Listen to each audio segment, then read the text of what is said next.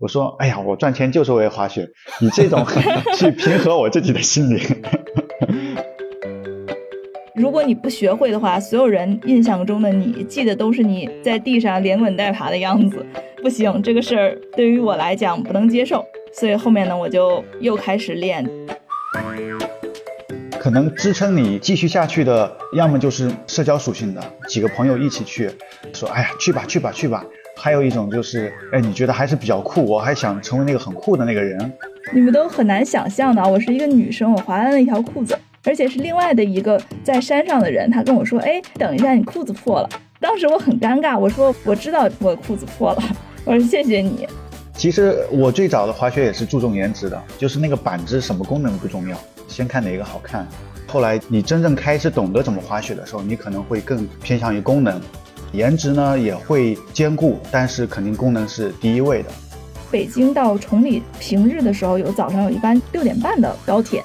然后中午呢，有一个十二点半的从崇礼回北京的高铁，我会在早上六点半坐这个高铁，八点半的时候我们叫顶门，就第一时间到雪场，他那个缆车一开我就上，然后我就滑三四个小时左右，然后我再坐十二点半的那个高铁再回北京，然后我就直接到公司，就一两点钟就开始上班。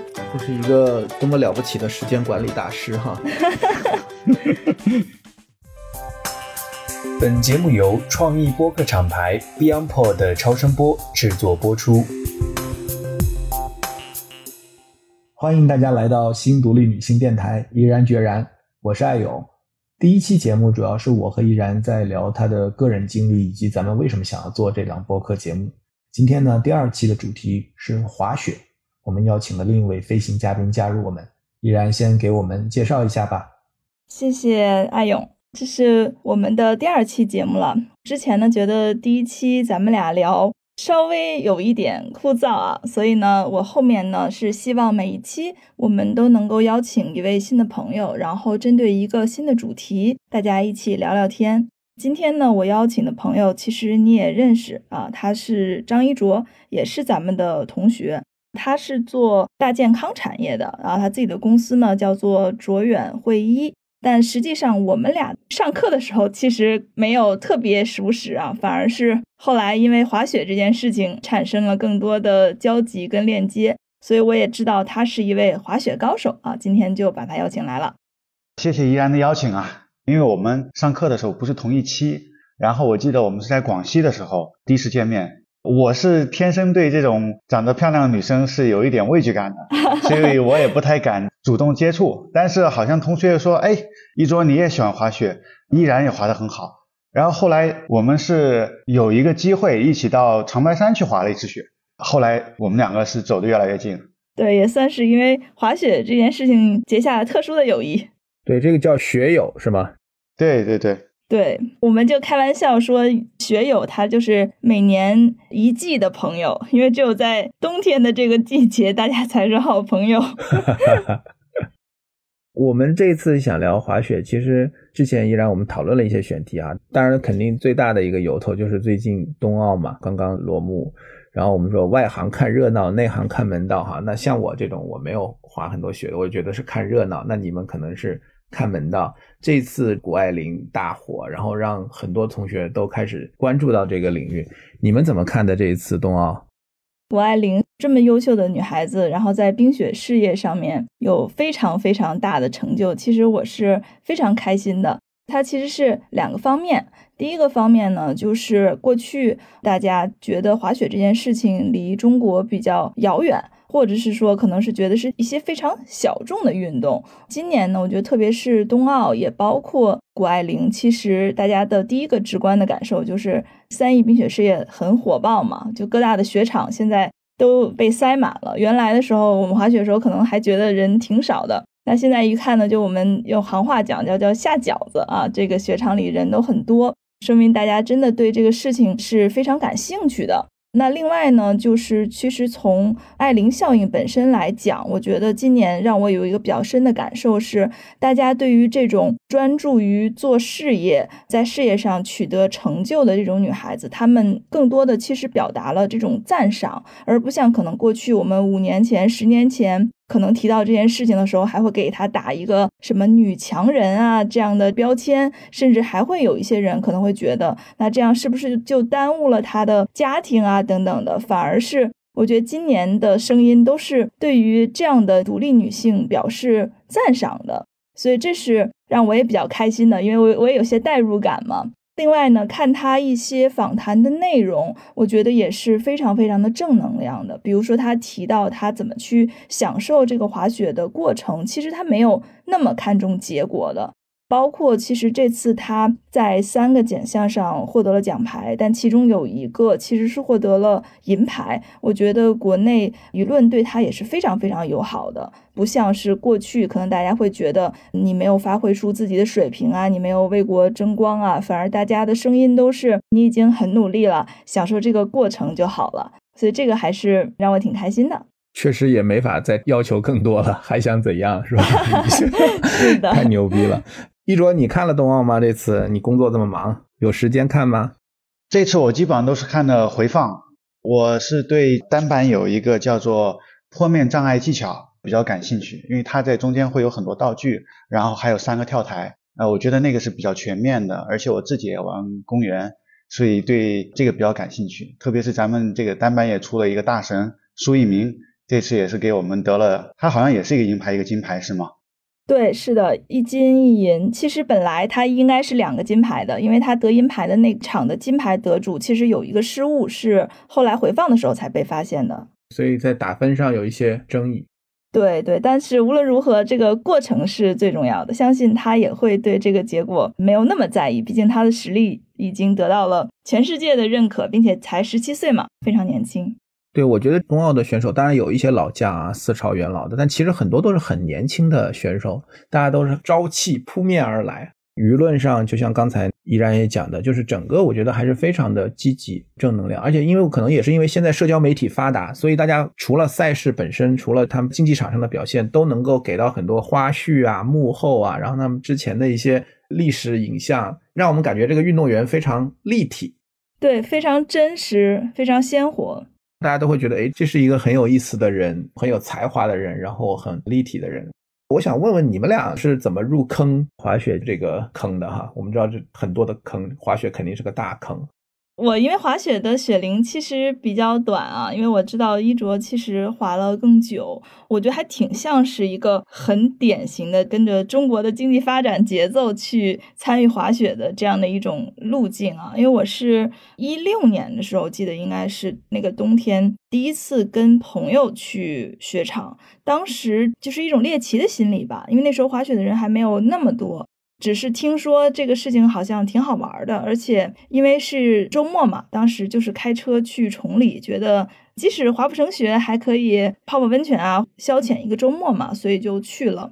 当时在雪场上，其实还是吃了大亏的，因为那个时候其实没有什么请教练的概念啊，完全就不懂。然后我的朋友就说呢，我们就带带你，教教你。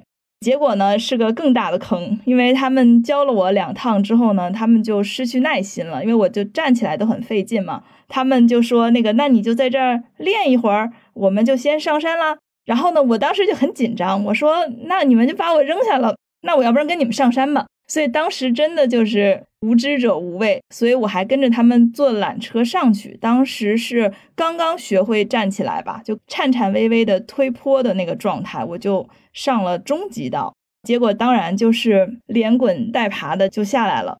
那一趟下来的时候，其实是真的摔的有点绝望，失去信心，因为你对板的那个方向都不能控制，就是你自己站在上面，你去哪儿你都不知道。在那趟回来之后呢？我就反思这件事儿，因为本身我是一个很不服输的性格嘛。我觉得他们感觉这个身体的素质也不如我，然后应该智力水平也不会比我强到哪儿去。人家怎么就滑那么好，我就这么菜呢？我就觉得不行，我得跟上。所以后面几趟，其实我每次去的时候都在给自己做心理的工作。虽然很疼，虽然怎么着，但是你一定要把这个事情学会，不然就太挫了。因为如果你不学会的话，所有人印象中的你记得都是你在地上连滚带爬的样子，不行，这个事儿对于我来讲不能接受。所以后面呢，我就又开始练。但是其实一六、一七、一八这三年都是周末选手，因为对这件事情本身也没有那么上瘾。然后因为工作比较忙嘛，就周末去。所以那三年其实滑的不太多。可能是一八年年底的时候，基本上是一个可以换刃，就是在雪场上的状态，就是如果我想去一个地方，我能滑到那儿。但是滑的水平。就以现在的我来看，就是很菜。但是在一八年的结束吧，其实算是找到乐趣了。当你在雪上可以感受到速度，并且可以去自己想去的方向的时候，我觉得就比之前那种连滚带爬的状态是一个质的飞跃。所以，在我差不多是三年的时间，才真正感受到了。滑雪的乐趣，所以那个时候才叫入坑。我是之前一直都是租的装备，或者都是跟朋友什么不要的东西，我捡一下用一用。直到一八年，我才是自己开始买装备，自己开始专注的想要好好练习的。我不知道衣着是怎么样一个过程啊？我非常赞同依然的这个过程啊。其实大家都可能有类似的感觉，就是说你最早的时候可能是因为觉得这个很酷，然后你参与进去了。但是其实那个时候你并不会感受到滑雪给你带来的快乐，更多是痛苦。当然，一般来说，我们去滑雪的时候，教练一般是从后刃开始教，学会后刃，你再走前刃，然后再走 S 的滑行。可能从这个难度上来说，你会先从魔毯到绿道到蓝道到黑道，这个是我们不同难度的。可能再往上，有些人就开始玩点平花，比较平面的做一些花式。我之前跟易然滑的时候，我看他是主要是以刻滑为主，这个就比较高阶了。还有一些是喜欢玩公园，还有一些是喜欢玩道外野雪。每个人的兴奋点不一样，但是一般来说，可能要滑到两到三年之后，你才能真正的开始觉得它真的有点那种生理上的反应，就是你感受到，哎呀，你要是到了雪场你不滑雪，你感觉心里是痒痒的。对，是的。一说你说你都已经滑了十四年了，那你当时是怎么入坑的？我是在新西兰读的大学，自然环境比较好嘛，就都说好山好水好寂寞，周末也没事儿干。大学我们就参加很多兴趣俱乐部。其实我们除了滑雪以外，还有什么皮划艇，那边叫 whitewater kayaking，就是在比较端流的那种，有些还有些小瀑布，你自己划的船，也算是一个极限运动了。还有攀岩等等，但这些活动在国内没有开展，也就滑雪这个是坚持下来了。我是零八年的时候开始滑的雪，我记得应该是一零年、一一年的时候，那个时候我就把我的单板带回来，去的成都的西岭雪山。那时候很多人都还没有看过单板，都不知道你在滑什么东西，那蛮有意思的。你们刚才一直在讲那个刻滑，是不是也分很多种？就像游泳，可能它有什么自由泳、什么蛙泳，是有一些流派，或者说有一些不同的方式方法吗？我觉得可以给大家介绍一下，做个小的科普。因为我跟一卓都是滑单板的嘛，单板我觉得有两大类分类，一个就是你是在雪场的道里面乖乖滑，还是你在雪场的道外面。当然，这个雪场的道外并不是说是禁滑区啊，而是说雪场刻意把它弄得粉粉的，没有去压，然后它的地形会有一些复杂。这个就区分了你是在道内玩还是在道外玩。如果在道外玩的话，就是我们说的滑粉雪呀、滑大山啊、钻树林啊、滑蘑菇啊什么的，它会追求那种不同的地形，因为你要去处理复杂的地形，其实也是很有趣的一件事情嘛。但是滑到像我跟衣着这样的状态，其实我们道内道外都是比较享受的，所以我们可能一个雪季一会儿滑道内，一会儿滑道外。另外呢，就是在雪场帮你压好的道上呢，其实就是我跟衣着刚刚讲的那两个流派，我们俩就是不一样的。它呢叫做公园，玩公园的人的一个特点呢，就是他们会蹦蹦跳跳的，会跳得很高，然后还会有一些道具，比如说跳台呀，然后在定型上面可能会有一些不同的台子，他们在上面跳来跳去，看起来很酷的，就是小哥哥小姐姐通常比较喜欢玩的一种流派。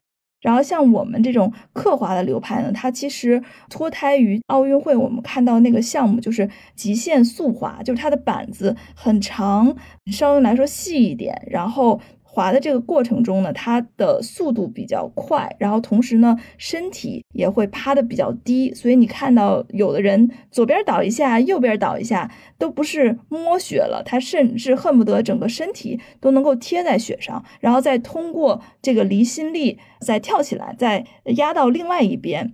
所以那些就在雪场上很被人讨厌，就是横穿雪场那种滑那种大 S 型的，通常都是我们这样的流派。所以我们其实对地的要求跟公园就不太一样，我们是希望这个道宽一点，地平一点儿，这样的话我们才有发挥的空间。就最好不要有什么跳台或者是说小雪包什么之类的，这个我们就比较危险了。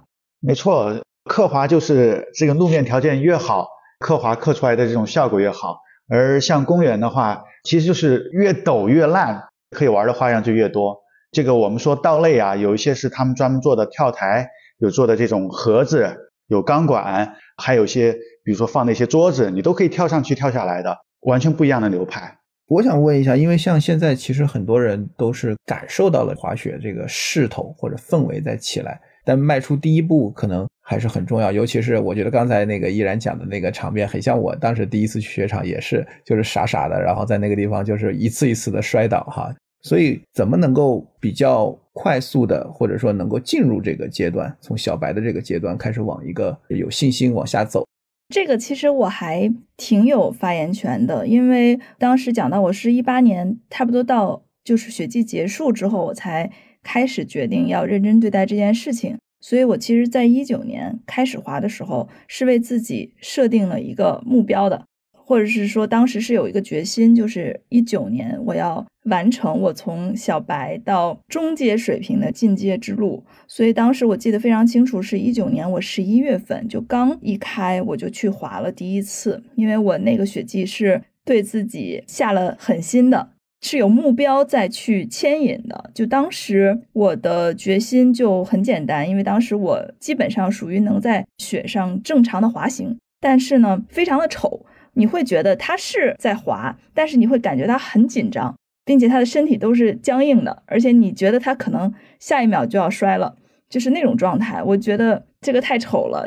如果我说我会滑，但是我只是这样滑，我觉得不行。所以当时我对自己的目标的设定是说，我要在一九年的那一年把我的动作。进行一些改进，然后让我的这个滑行不要用雪板去搓雪，而是要用刃去切雪，这样才能进入到这个滑雪的。我觉得是初入殿堂吧。所以当时我是给自己下了一个这样的目标，所以有目标牵引其实非常非常重要的。第二呢，我做了一个比较充足的准备，就是我在雪季开始，其实我就找了一些视频。开始去学习研究一些动作，而且另外有一点，其实我觉得很重要，包括这一点，其实谷爱凌也说过，就是叫做脑滑，就是你不在雪场滑，哪怕你坐在房间里，你穿着睡衣，你都可以脑滑。你在脑子中去想象这样的一个动作，如果你在你的心里能把这个动作做成，那么你在身体上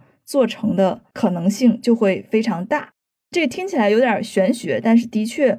我是这么练的，因为也不可能总在雪场嘛。那就是你平时的时候，如果有点闲暇的时间，你就看视频。看完视频之后，在自己的脑子中想象自己去那样滑行，做那样的动作，刻意练习的部分。这次看那个冬奥的时候，我也看到，是吧？就他在大跳台之前，他就有像你说那个脑滑，他自己在那比划比划。对，是的。然后我看花样滑冰也有选手在开场之前也会自己在脑补一下，有一些动作。对，这种感觉很奇妙。开始的时候我也是不信的，就是我看完视频，有的时候看完就完了。但是因为你觉得视频这个人滑的很好，然后你就会在脑子里不断的去回想，然后你就会带入自己。结果你就是发现，你下一次去的时候就有进步，中间一次都没滑过，就是非常神奇。一卓有看视频学习的这种经历吗？有的，有的。毕竟请教练还是蛮贵的。我记得我是在加拿大请过一次教练，他的全天是九百三十加币，就是一天呐。其实他这个一天还没有一天，他就上午两个小时，下午两个小时，就要这么贵啊！美国和加拿大都非常非常贵，所以 YouTube 就是我们最好的这个伙伴了。特别是我们在学习很多技巧的时候，我们可能会匹配在视频里边我们看到的练一练，但是有可能自己看不到自己的错误，然后再请教练，这样的话效率会比较高一些，也比较省钱。依然，你请过教练吗？我在学刻滑的时候，其实是请过教练的，但是我后来呢，发现教练的用处不大，因为你的肌肉是有记忆的，就是有些动作你不会做，即使教练告诉你你要那么做，你仍然做不出来。就是你的身体跟不上你的脑子，所以请教练，我觉得倒是我觉得比较赞同一卓的说法，就是你应该用大量的时间自己去看视频，自己去练习。当你觉得到了哪个瓶颈突破不了的时候，你可以找教练去点拨你一次，或者是让他跟拍。你就可以想象这是一个摄影师，他每次跟拍完了之后，你在坐缆车的过程中，你去回看，你就会知道自己哪儿做错了，然后你下次再去纠正。我觉得这时候请教练会更有意义吧，所以这其实也是，呃，刚刚我还想补充的一点，就是我看到很多的滑雪人，他会非常容易就懈怠了。比如说我滑了之后我累了，我就乱滑，反正我都已经上了山了，我就冲坡。这个一是很危险啊，你速度很快，有可能会撞到别人。第二，我觉得这是一种浪费，因为本身你去雪场的时间就是很有限的，然后你在雪场的大部分的时间还在坐缆车，其实你在雪道上的时间就更短。如果你真的觉得你现在累了，或者这个动作做不出来了，进入瓶颈了，你就坐在道边稍微歇一会儿。恢复一下状态，再开始滑，就是保证每一趟有每一趟的进步，保证每一段其实都是你在一边想着动作，一边去刻意练习去滑行的状态，就不要说到最后自暴自弃，就一趟一趟的滑，但是这时候可能已经不用脑子了，或者说你的身体状态也跟不上了，这时候很危险啊。我觉得依然讲这个目标牵引让我有一点感触，不管做什么事儿，其实都是一样的，而且现在我感觉大家兴趣都专业化嘛。你要想学好一个东西，掌握好一个东西，你肯定要投入时间。那么，怎么能够让这个时间更高效？我觉得其实是很多问题本质上是一样的。一卓，你在早期开始滑的时候，除了好山好水好无聊之外，你有给自己像依然这样设定一些阶段性的目标来去牵引自己在滑雪上的精进吗？其实我可能跟依然还不太一样，我觉得我是一个比较随意的滑手。早期的时候，当学生嘛，也没有太多钱去请教练，都是自己在滑。前几年都是在乱滑，后来发现其实纠正过来还蛮困难的，因为这个滑单板很多滑行技巧其实是反身体直觉的，就是你觉得是这样是比较顺，但其实那样就像依然说的很丑的。我们在国内有很多雪场里边看到的，推我们在缆车上往下一看，一大半吧，滑起来都挺丑的。所以说，我觉得早期可能还是要找一个高手和一个教练。带一带基本技巧，我是胆子大，嗯，这点也很重要。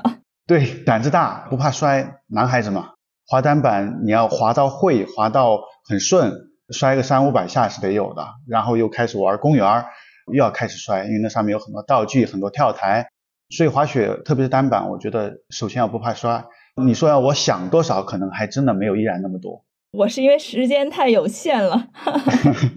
那如果现在回头来看你们过去这样的一个开始的阶段，大家有一些经验教训之后，现在再对一个小白重新开始，你觉得他分什么样的一个阶段？给每个阶段定一个什么样的目标，能够在一个相对短一点的时间，能够让他产生成就感？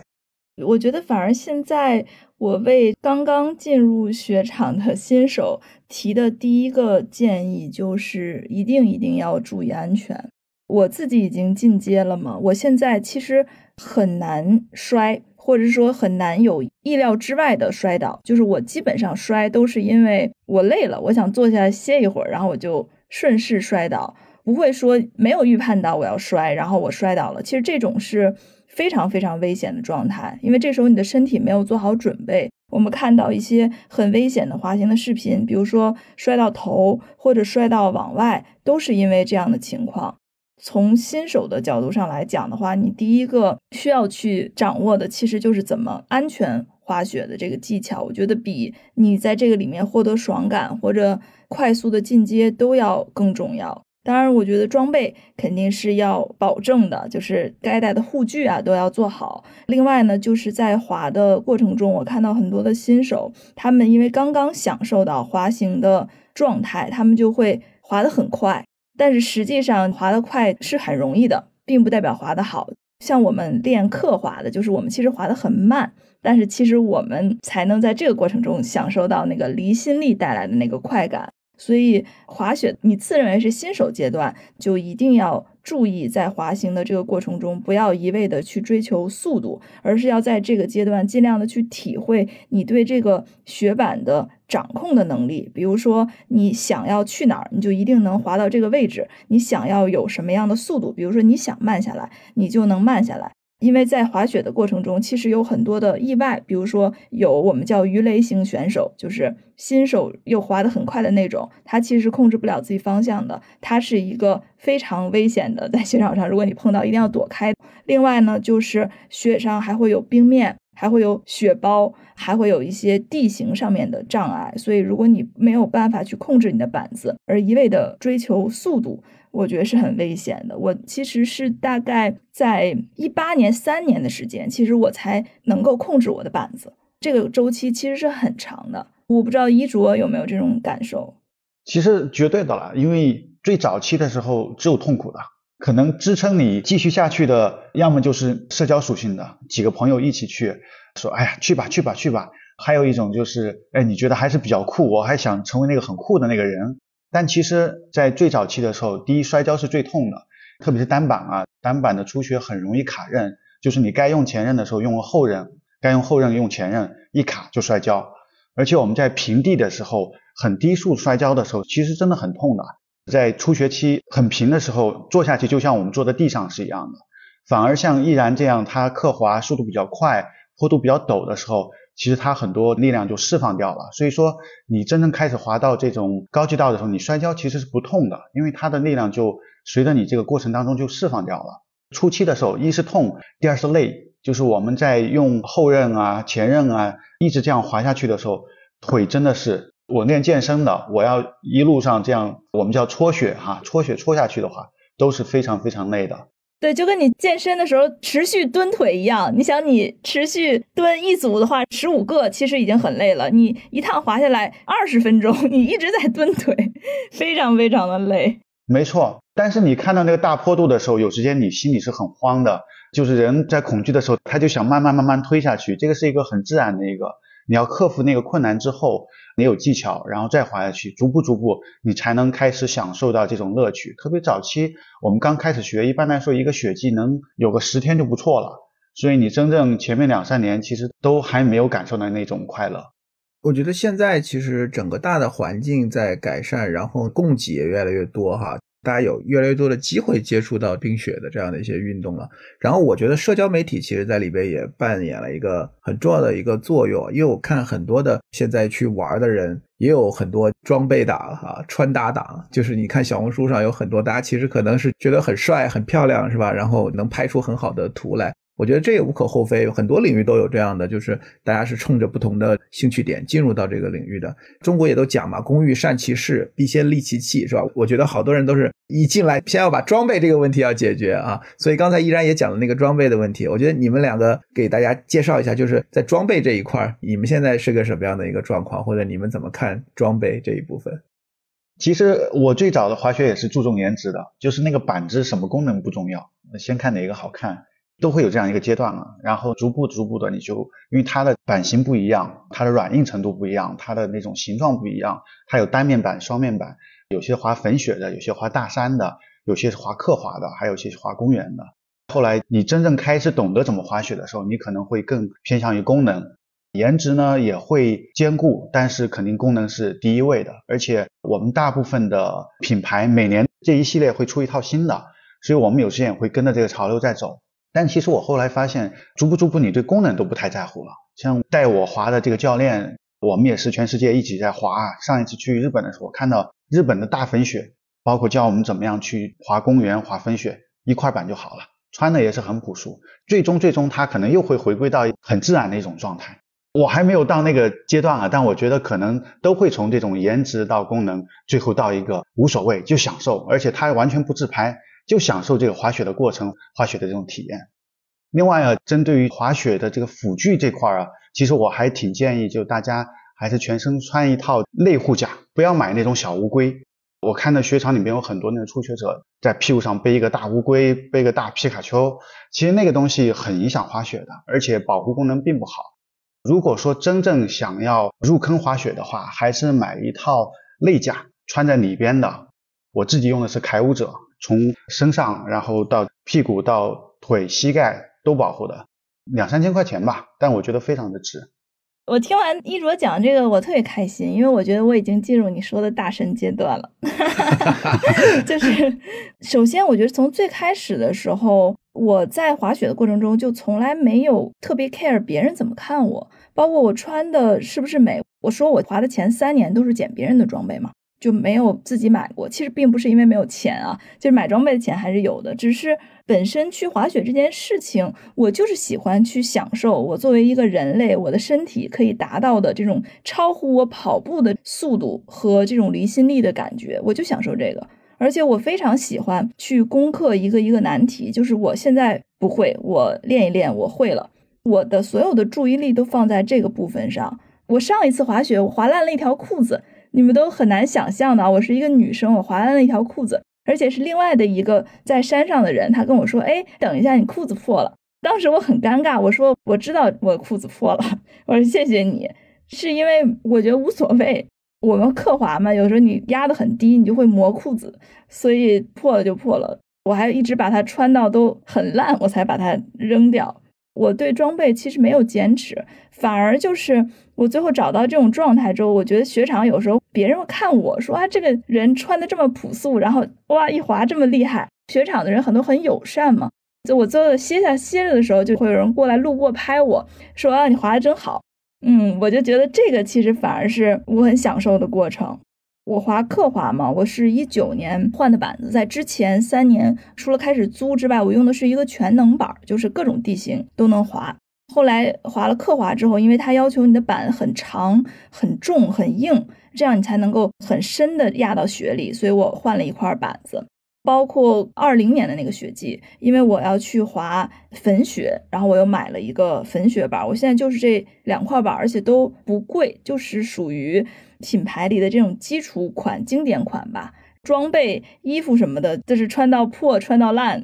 我的那个手套划烂了，我还觉得很骄傲，因为这说明我压得很低，一直在摸地，都是那个雪面给我的手套磨的。就我其实还挺享受这种被别人认为是高人的这种状态，就不太在意装备。但是有一点，我觉得可能要提示女生注意的，就是因为滑雪嘛，你带着那个护脸，然后你哈出来的气其实是水蒸气嘛，然后它会再呼到你的脸上，所以如果皮肤敏感的话，你可能脸会冻伤。所以一般呢，我会在脸上打底的话，去抹那种油状的防晒的东西，就稍微偏油一点的。然后另外再贴防冻贴，这样的话，基本上你天天滑滑一周，你的脸也不会受伤。我觉得女孩子还是会比较在意这个的，所以要提示大家注意一下。今年看那个冬奥的时候，有一个细节给我印象很深，就是苏一鸣他有一次比赛的时候，他第二跳是、第三跳，他一直紧追着的就是他小时候的偶像。就我们说，我是看着你出道的，或者我是看着你才想学这个滑雪的。你们在滑雪的过程当中有追过星吗？或者有自己的这个领域的偶像吗？可能是一些 YouTube 上的博主吧。我不知道依然啊。我原来学刻滑的时候，特别喜欢看美国那个大叔 Ryan Neptune，他就是那种看上去胖胖乎乎的，四五十岁的样子，但是一到雪场飘然的那种感觉，哎，就特别舒服。对，非常的狂野，看起来你都会分泌这个多巴胺都上来了。没错，而且我记得当时我们还探讨过美式的这种刻滑和日式的刻滑的不一样。就美式的就是那种特别狂野，然后整个身体都压下去；日式好像还有点像跳舞这样那种感觉，很飘然。对，有点像羽生结弦那种状态，比较优雅。对对对，没错。依然，你有吗？偶像啊，我觉得这个没有，因为一直以来我都是自己跟自己比，但是我会比较喜欢就是某一个流派，然后去看这个流派上面的滑行的动作。其实刚刚跟衣卓讲的，我觉得可能是男生跟女生的区别啊。他就觉得滑雪就是那种很狂野的，就是胳膊腿乱甩，然后恨你恨不得压在上面，你觉得好像很危险，然后但是他突然一下弹起来了，就那种状态，可能就是衣着是会觉得那样很帅，他想成为那样的选手。但是我其实，在滑，特别是滑刻滑的时候，我是比较优雅的这种状态。就比如说我在滑行的时候，我的身体是没有额外的动作的，可能我自己在发力，但是别人看我的时候会觉得我很轻松，我根本就没有在发力。我也会刻意的去控制，就不让自己扭得乱七八糟的。所以他们也会说，很多人滑到最后，你会有自己的风格。其实也没有对错，因为有很多的动作，他怎么做都能做出来。但是你要找到让自己最舒服的状态。就是我觉得，当有一天，比如说你从山上滑下来，你换了一身装备，但是你的朋友他看到从山上滑下来那个人，他说：“哎，这个动作肯定是依然，那就说明你的这个流派成了。”这个其实也是个挺享受的过程。我相信啊，你们肯定都有除了滑雪之外。也从事其他的运动。我们周围有，比如有的人喜欢跑步，对吧？有的人喜欢游泳，有的人喜欢打高尔夫，就大家都有自己的偏好的这个运动。那你觉得滑雪这个运动跟其他的运动对比，它最大的魅力是什么？滑雪其实对于我来讲，和另外的一个运动其实它是相辅相成的关系。然后另外一个也不能叫运动，其实是骑摩托车。这个其实是我冬天和夏天。分别要去享受的两个过程，然后我分析了一下呢，其实他们俩有一些类似之处。如果你开车的话，你其实是可以速度很快，但是因为你包在车里，其实你没有那么明显的能感觉到风，然后你也没有那种感觉稍微有一点危险的那种状态。就是你感觉你在冒险那种状态是没有的，但是摩托车跟滑雪是这样的一种状态。就是首先，无论你是骑在这个摩托车上，还是你踩在这个雪板上，你都是可以突破你的人体可以产生的这个速度的极限的。那摩托车就不用说了，开的时候有的时候比汽车还快。滑雪的话，一般像我们单板能够滑到六七十迈，其实已经是非常快的。但一般可能我不会滑的那么快啊。然后另外一个地方呢，其实就是离心力。无论你在滑雪拐弯的时候，还是在骑摩托车压弯的时候，你都会感觉到离心力的这种作用。就是你压下去了之后，会有一个力把你甩起来。滑雪的时候，就是刻滑的高手，他们还会在这个时候跳起来，就是有一个跳刃的过程。摩托车呢，其实大家都能看到，它其实是在拐弯的时候左压右压，这种离心力的快感，其实对我来讲是。非常非常爽的，它我觉得是一个在我的创业已经本身是冒险的过程的以外，另外一个对我身体层面探索的一种冒险。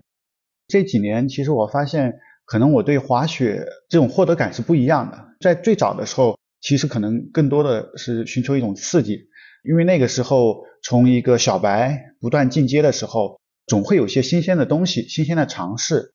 比如说新的一个技巧啊，或者我的刻画课程那呀，你不断征服它的时候，你其实是很有快感的。但现在包括易然也好，我也好，基本上能掌握的技巧都掌握了。这个时候，包括我们现在也在追求自己的事业。其实有时间滑雪对于我来说啊，可能是能够去帮助我在一个新的场景里边寻求我们内心的一种平静。我们自己是做大健康的，这个大健康里面有个理论，就说为什么我们现在睡不着。就是因为我们现在心里的杂音太多了，你反而到越安静的地方越睡不着，因为你大脑里边你就不断在重复一些杂音。所以我们现在也发明一个白噪音，电视的嘶拉声啊，火车的哐哧哐哧的声音啊，它其实是用另外一种杂音让我们得到一种内心的平静，有点像类似于我们在飞机上用的降噪耳机一样，用另外一种波长和我们内心的这种杂音综合。但是从本质上来说，它只是综合，没有把你内心的杂音给去掉。而其实我在滑雪的时候，一个是疫情之前，我是在海外滑的比较多，那个时候就完全换一个场景，周边的从人到文化，所有的抽离开了。这个时候其实是从更根本的层面上，把你的生活的压力、社交的压力、工作的压力全部抽开。这个时候你是完全是洒脱的，而且你在滑雪滑了一天雪，你身体的那种透支，倒床就睡，这种感受真的很棒，是其他运动很难达到的。这个是对于我来说，目前这个状态最具有吸引力的。我也有一些感触哈，就是说兴趣爱好这个维度上，大家经常有时候开玩笑讲“单反穷三代”是吧？摄影毁一生，其实就是说，当你喜欢上了一个东西之后，你会投入很多的钱、时间、情感。随着现在的社会的发展，我觉得钱可能都是小的，其实时间是最珍贵的。尤其你像咱们都是创业者，时间其实是非常宝贵的。那么怎么在兴趣爱好这个里面花时间？因为大家也知道，你如果真的想做好，你看依然刚才讲的，我就想 nail it，就是我希望把这个事情要做漂亮，要做好，那你肯定要花时间。那怎么来去安排这个时间？我觉得首先不要把工作和你的生活放在对立面吧。其实心态还是很重要。我说我一八年进入状态嘛，那个时候其实我创业的第一年，就是那个时候我为什么有的时候想滑还不太敢滑。因为我当时心里有一个声音告诉我，你滑雪就是去玩了，你就没有好好工作，你就对不起你的公司，对不起你的团队，你就会有这种压力。那你即使你去了，你也玩不好，你就享受不了这种状态，而且甚至有的时候你还得觉得说，我得偷偷去，对吧？不能跟公司的人说我去哪儿了，不能发朋友圈，对，也不能发朋友圈。我觉得这样就不太好。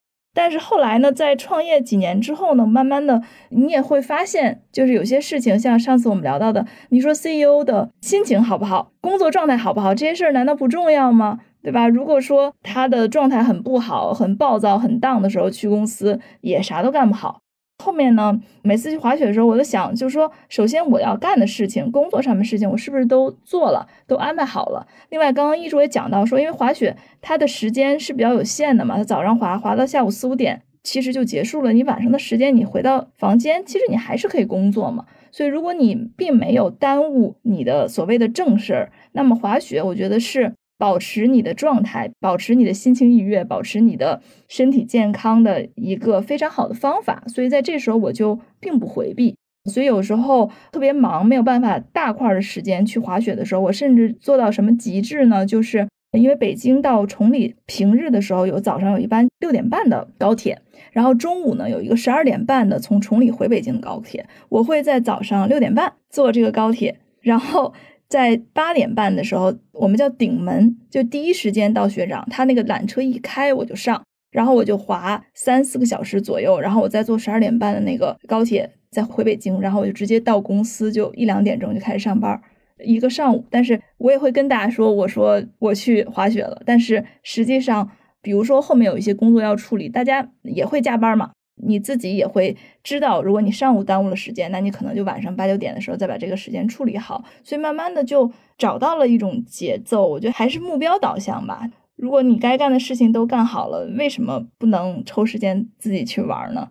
我觉得应该可以。而且最理想的状态应该就是你的工作越来越高效，然后你可以把更多的时间花在自己的状态的保持上。这个应该都是我们追求的。这是一个多么了不起的时间管理大师哈！一卓，你是怎么管理这个时间？我非常赞同依然说的，真的，如果做到一号位的这个角度还没法达到这种很灵活的时间的话，我觉得那你可能是你的分工的问题了，就是你的授权不够。其实这里边滑雪，第一是跟工作是可以并存的，第二啊，我觉得对我自己来说啊，因为有时间我也会疫情之前经常到海外去，一去就是可能一周两周。我说，哎呀，我赚钱就是为了滑雪，以这种 去平和我自己的心理。我可能跟依然不太一样，我因为我涉及到这个产业比较传统啊，我确实也不敢去发这个朋友圈。大家都知道我很喜欢滑雪，但大家不知道你什么时候去滑雪了。今年我觉得其实我们开头就讲冬奥，我还是想问一问，就你们的感受哈。冬奥之后，这个产业、这个赛道、整个的滑雪的这个市场。参与的这个人，就大家会有一些什么样的展望？对接下来在我们国内冰雪运动的发展，我那天看习大大说，三亿人哈，中国已经让三亿人从事冰雪运动了。我听到这个数字，我还是觉得挺震惊的。从宏观上面来讲吧，因为我之前也看到一些相关的新闻报道，就说真正有实力去举办冬奥会，包括有实力让这么多人去参与到冰雪运动，其实是代表着一个国家的真正的强盛。因为冰雪运动是很花钱的，就无论是说大家去玩花钱，还是本身我提供这些基础设施，都是很花钱的。呃，我们会看到像日本啊等等一些国家，他们可能非常早的时候，几十年前，其实他们就已经举办了冬奥会。但是在中国，其实是今年才有这个实力，或者是说才把这个实力展现出来的。我觉得这个其实从更大的意义上来讲，它代表着我们的国家更加的强盛了，并且的确人民的生活的条件更好了，我们才会去追求在冰雪运动上面的一些享受。这是让我自己作为一个中国人也很振奋的一点。但是同时，我也希望大家在滑的这个过程中，我们尽量的还要去遵守规则，去建立起一个大家对于无论是滑雪还是任何的冰上的运动，因为它都是有危险性的。一些安全的防范的意识，并且也有相应的制度。说到这儿，我想起一件事情啊，不知道你们前几天有没有关注过啊？就是看到这个新闻，其实我还当时挺心痛的。就是有两个人，他们在科克图海滑雪的时候，他们去了一个叫大狼王的明令禁止不许去的一个野雪区，而且当时呢，那个区域因为没有被开发好嘛，或者说他本来也不想开发，所以它是一个没有信号的，基本上是无人区。但这两个人呢，的确水平很高，胆子也很大。然后他还在群里说了一声，他们是当时下午四点去，他说九点没回来，给我们叫个救援，然后就去了。果然到了九点的时候，他俩就是没回来。当时雪场联合了民警，甚至边防战士一百多个人，去地毯式的在那个区域里面去搜索，一直找到一点多才找到这两个人。当然，的确也把他们救回来了。但当时我又在想，这两个人，他们为了去想自己的一时之快，动用了这么多的社会的资源，给当地造成了这么大的影响，甚至在这个过程中，也会有民警或者边防战士可能在搜救的过程中受伤。甚至死亡，那这个我觉得就太自私了。而且从这个角度上讲，我觉得在未来，我在想我们的冰雪运动在真正在中国推行的过程中，一定会遇到类似的事件。那我们是不是应该去建立一些相关的制度，去提高大家安全的意识，并且应该也有一些相应的这样的法则，去警示一些人，叫他们在这件事情上，你可以去玩去享受，但是有一些规则，有些。底线是不能触碰的，所以我觉得在我们的冰雪运动真正起来的这几年，国家的相应的政策，包括法律法规，也一定要跟上。当然，这个可能是从一个我的这个法律人的 角度讲，又有点上劲儿了，就要讲讲这个事情。的确，当时我看到这个新闻，我是很难过的。其实我对这个事儿。一方面我是赞同依然说的，就是滑雪背后其实是一个经济发展的问题，但可能我有一个不同的观点，就是我觉得其实没有必要推崇三亿人或者多少去上冰雪。我觉得中国和海外的条件不太一样。你看现在整体来说，欧洲也好，或者说是加拿大也好，他们在这种冰上运动、雪上运动比较强，还是有一些先决条件的。就在中国，其实我们的自然条件其实不太适合做一个冰雪大国。这个包括优质的雪场，第一是并不多，第二是离我们主要城市还是比较远的。当然，像我们这种经常出差的，我们觉得跨省去完成一个兴趣爱好是一个很正常的事情。但对大部分人来说还是很难的。除了我们说经济问题，另外就是时间问题。因为海外的这种法定假期，包括工作的这种灵活假期都很多。我觉得顺其自然就好了。冬奥之后。肯定会有很多比较好的设施搭建起来，那么我们感兴趣的，那我们去做就好了。好的，时间过得很快，一下到了我们节目的尾声了。首先还是感谢一卓今天的加入，让我们滑雪这个主题聊得非常的有意思。那我们也希望通过这档播客节目，可以让更多的人一方面更了解依然，另一方面也是和我们一起加入对新时代独立女性这个话题的关注和讨论。好，谢谢一卓。对，特别谢谢一卓，谢谢阿勇，谢谢依然。好，我们下次再见。好，拜拜，拜拜。